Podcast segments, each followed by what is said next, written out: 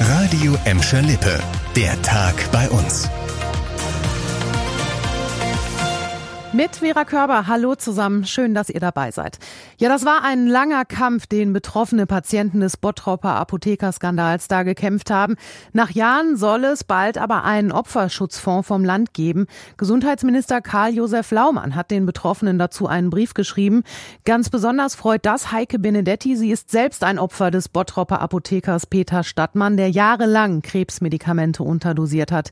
Sie kämpft schon lange für sich und andere Betroffene. Im September 2017 habe ich die erste Demo organisiert. Ich habe sämtliche Ministerien, Bundeskanzlerin, also 130 E-Mails habe ich geschrieben, um für uns Betroffene ähm, eine Art Opferentschädigung zu bekommen. Und dann kam dieses Jahr im Juni die Einladung. Ja, und ähm, der Beschluss, der kam dann nach ein paar Wochen, dass Minister Laumann dann auch in Gesprächen auch darüber nachdenkt, dass ein Opferschutzfonds eingerichtet wird. Wann das Geld bereitsteht, ist jetzt noch unklar. Die Vorbereitungen würden noch dauern, so der Gesundheitsminister. Peter Stadtmann wurde wegen Betrugs zu zwölf Jahren Gefängnis verurteilt. Einen Bus früher oder später nehmen oder auf eine andere Linie ausweichen. Das ist der Appell von Bogestra und der Stadt Gelsenkirchen an Schüler und deren Eltern. Damit soll verhindert werden, dass Schüler in überfüllten Bussen oder Bahnen zur Schule fahren. Gerade zu den morgendlichen Stoßzeiten sei es laut Stadt kaum möglich, den Mindestabstand einzuhalten. Momentan prüft die Stadt, ob unterschiedliche Anfangszeiten in den Schulen eventuell möglich sind.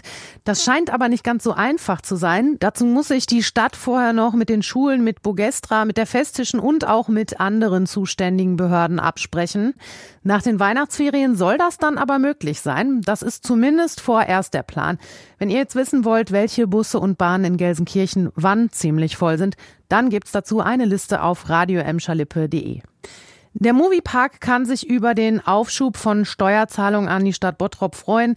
Der Finanzausschuss der Stadt hat jetzt einer Steuerstundung zugestimmt.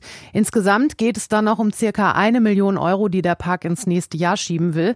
Der Moviepark selber bestätigt den angefragten Aufschub. Kommentieren wollte er die Zahlen aber nicht, genauso wenig wie die Stadt Bottrop, die sich dazu auch nicht äußern wollte. Die Steuerstundung soll den Freizeitpark finanziell entlasten und die Corona-bedingten Einnahmeausfälle der abgelaufenen Saison kompensieren.